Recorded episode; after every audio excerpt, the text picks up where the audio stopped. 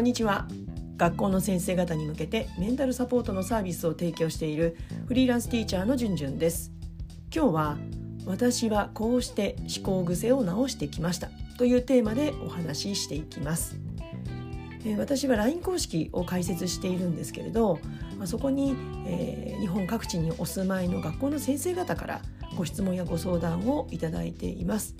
その中に私が YouTube や Podcast で発信している自分のものの見方考え方のスイッチを切り替える方法についてのご質問をいただくんですけれども、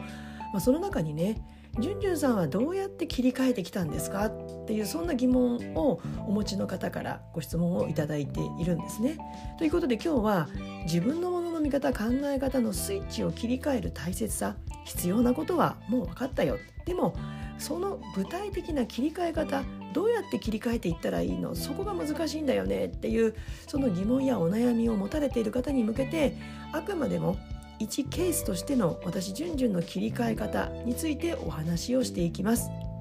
このチャンネルでは学校の先生方が日々仕事をしていく中で生まれる悩みその原因そしてその解決のヒントや自分でできるメンタルサポートの方法についてお話をしています。それでは行ってみましょう。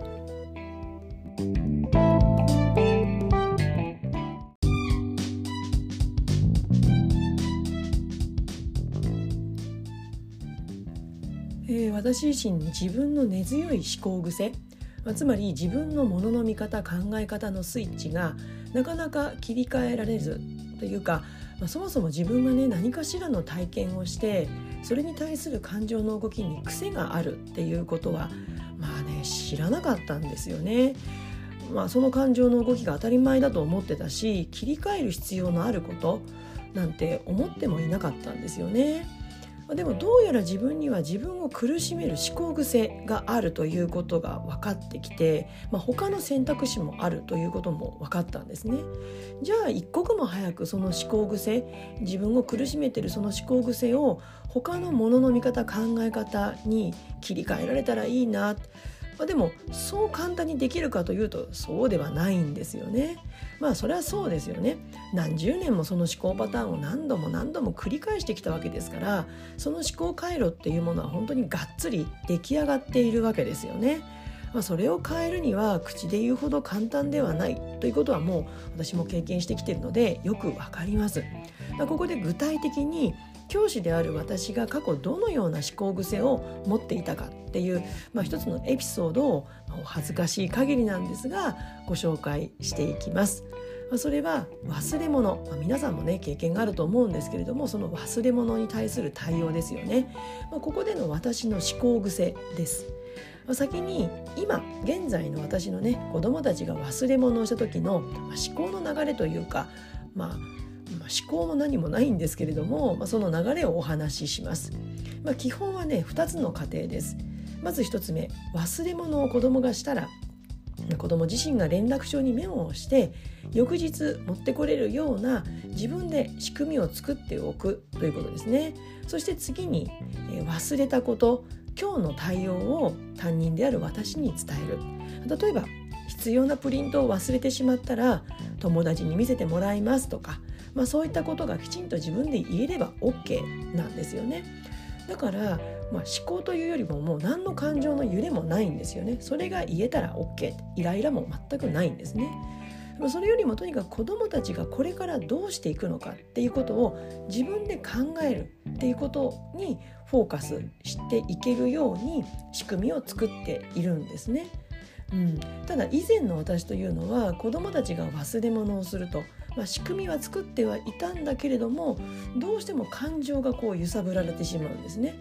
まああの忘れ物したからって一発でアウトっていうねそのこらっていうようなことはしていなかったんですけれどもだから表向きのこの出てくるこうなんていうかな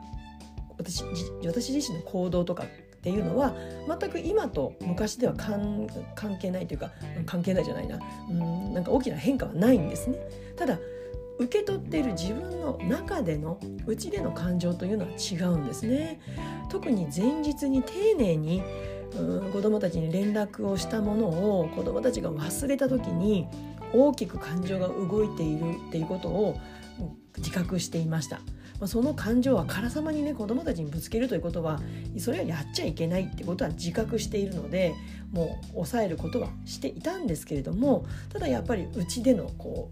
う、感情の嵐ですよね、うん、それは感じていました。まああんなにね説明したのになんで忘れるのっていうねそんな感情的になっていたことを今でも覚えています。おそらく私の根強かった思考癖の回路は今でもねゼロとは言いな言わないんですけれどもでもかなり弱くなっています。つまり新しい思考パターンの回路が出来上がったんですよね。じゃあどのようにしてその新しい思考パターンの回路を獲得していったかっていうことなんですけれどもうんまあねそのやり方をご紹介していきたいと思います。はい今日のテーマ「私はこうして思考癖を直してきました」ということでここまでお話をしています。ここからはあくまでも私の個人的な体験例をお話ししていきたいと思ってます。全部でね4つの流れで、まあ、獲得という、まあ、そんな強固なものではないんですけれども、うん、今でも感情は揺さぶられるしただその時間が短くなってきた、まあ、その過程ですよね、うん、それをお話ししていきます。まず1つ目自分の生きづらさを洗い出します。そして2つ目自分の当たり前。を疑いますそして3つ目自分の当たり前を手放しますそして最後に4つ目トレーニングと強制終了この4つの過程です一つ一つ一つ一つの内容その過程について、まあ、先ほどね挙げた子どもが忘れ物をした時の思考癖の直し方について、えそれを例にお話ししていきます。まず1つ目の自分の生きづらさを洗い出すというところですね。まあ、これは自分が日頃どんなことに対してイライラしているのか不快な感情の揺れを感じているのかっていうことを、まあ、改めてねこうメタ認知というか探していきます、まあ、パトロールみたいな感じかな。どこで自分はイライラしているかなっていうことをね見つけ出していきます。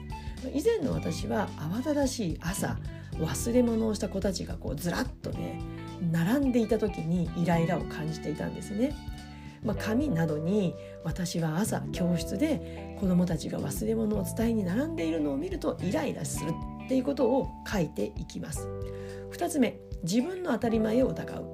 まあ、次に子どもたちが忘れ物をしている状態にイライラしている自分の中の当たり前を疑ってみます。え、私は前日丁寧に持ち物の説明をしただから子どもたちが翌日持ってくるもの持ち物を持ってくるのは当たり前なんだ忘れることはあってはならないんだってことを、まあ、感じているのでそれを紙に書き出します。そして改めて書いたものを見ながら自分の当たり前を疑っていくんですね。自分が丁寧に持ち物の説明をしたから翌日全員が持ち物を持ってくることは当たり前なんだ。これって本当なのかな？こんな風にです。自宅に帰って持ち物が書かれた連絡帳を見る習慣が身についていない子もいるじゃないか。連絡帳をそもそも学校に忘れていく子もいるんじゃないか。ってことは残念だけどいくら丁寧に持ち物の説明をしたからといって全員翌日に持ってくることは当たり前じゃない。っていうことが分かってくるんですね。そして3つ目です。自分の当たり前を手放す。ここまで来ると感情的な受け止め方から客観的な物事が見れるように客観的に物事が見れるようになってきます。丁寧に持ち物の説明をした私のことを別に子どもたちはないがしろにするとかそんなことで忘れ物したわけじゃないんですよね。もう単なる未熟安きに流れる連絡帳を見て持ち物を揃えるという習慣が身についていないだけなんですね。私はあそこまで丁寧に説明したのだから全員が持ち物を持ってくるのが当たり前と捉えていたけれどそれは当たり前でも何でもない私の単なるエゴということに気づきます。もうここで手放すことができるわけですね。そして4つ目トレーニングと強制終了です。こうして紙に書いてくると自分の思考を見える化することができてだんだん少しずつ納得することができるんですね、まあ、これ1回だけでできるかっていうとそうじゃなくてやっぱり何回か繰り返す必要があります。まあそこで分かったとしても見える化して客観的に見えるこ自分を客観視することができたからといってやっぱり新しいことが起きるとやっぱり人間ね馴染みのある思考回路思考癖というのはとても強烈だから油断するとまたねイライラが湧き上がっちゃうんですよね。イライラ怒りで不快を堂々巡りさせてそこから距離を取ることが難しい時もあるわけです。そこで私は新しい思考パターンを身につけるためにやっぱりね繰り返しの反復練習、まあ、筋トレと同じですよねそれを心がけてきたなと思います。まあ、1つ目は今日のフォーカスと称して業務手帳の日付の横なんかに身につけたい思考癖をメモしていたんですね。例えば忘れ物というのは正直に子供が伝えることができる伝えられるようになるトレーニングのチャンスになるっていうことですね。まあ、こういう思考パターンを身につけるためにその言葉を書いていましたまた忘れ物は正直に話せたら褒めるチャンスにもなるというふうに、まあ、こういうこう思考癖を身につけられるようにメモしていたんですね、まあ、これを1週間単位ぐらいで変えていきました。そして2つ目です、えー、元の思考癖がムクムクと現れてなかなかネガティブな堂々巡りがやめられない時ってやっぱりあるんですよね。今でもあります。でもそんな時はやっぱり自分の好きなことに没頭する時間がやっぱり大事だな。自分の好きなことに没頭してそれを忘れるぐらいネガティブな堂々巡りをこうなんかやめることができるぐらい自分の好きなことに没頭する、まあ、それもなかなか難しいと思うんですよね。うん、でもやっぱりやってみる、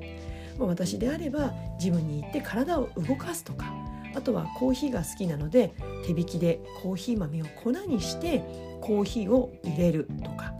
あとは、まあ、これすごくねもうおすすめなんですけれども、まあ、3年前から私サウナに行く習慣がついたので身についたのでこのサウナっていううんなんかえ一体何がいいのって思われる方もいると思うんですけれどもこれねあのカラッカラのドライサウナはなかなか厳しいんですけれどもあの湿度のあるロウリュっていうねお水をねサウナストーンにかけることができるサウナ施設だと本当に体の芯まで温まることができるんですね。もう気持ちのいいサウナ室に入って体の芯まで温めて体をキンキンにその後キンキンに冷えた水風呂に入ってうん外気浴をするとまあね、あの水風呂が苦手って方とても多いと思うんですけどでもそれね水風呂が悪いんじゃなくてやっぱりサウナで体の芯まで温まるってことができてればやっぱり水風呂もだんだんね気持ちよく感じられるようになると思うんですね。私も最初水風呂全然ダメでした。足膝下まで水をにつけて少しずつ慣らしていったっていう過程があるんですけれどもだんだんそれが慣れるようになれば強制的に副交感神経が人間の体なので優位に働くようになってもう思考力ゼロの強制終了。もうなんかどうでもいいかな。なんかなるようになるかな。みたいなね。そんな風に自分を導くことができるようになっていくんですね。だからもう是非ねなかなかね堂々巡りがやめられないっていう方はサウナ是非ね一度でいいのでおすすめしたいので入っていただけたらなと思います。まあ、これもねあくまでも私の一例ということでもうみんながみんな万人にねこう生かされるかって言ったらそうじゃないと思うんですけれども是非ね参考になるところがあったら取り入れていただけたらと思います。えいかがでしたでしょうか？今日は私はこうして思考癖を直してきましたというテーマでお話をしました。あくまでも私個人的な体験をお話ししてきたので、まあね、もしリスナーの方の知らず知らずに自分を苦しめている思考癖を和らげるきっかけにちょっとでもなればいいなと思ってお話をしています。はい、このチャンネルでは学校の先生方が日々仕事をしていく中で生まれる悩みその原因そしてその解決のヒントや自分でできるメンタルサポートについてお話をしています。また私の LINE 公式では YouTube や Podcast よりももう少し踏み込んだ自分のものの見方考え方のスイッチを切り替える方法についての情報や具体的なトレーニング方法おすすめの本などの紹介もしています。よかったらこちらも概要欄のリンクからチェックしてみてください。それでは次回の YouTube ポッドキャストまで。Let's have fun! バイバイ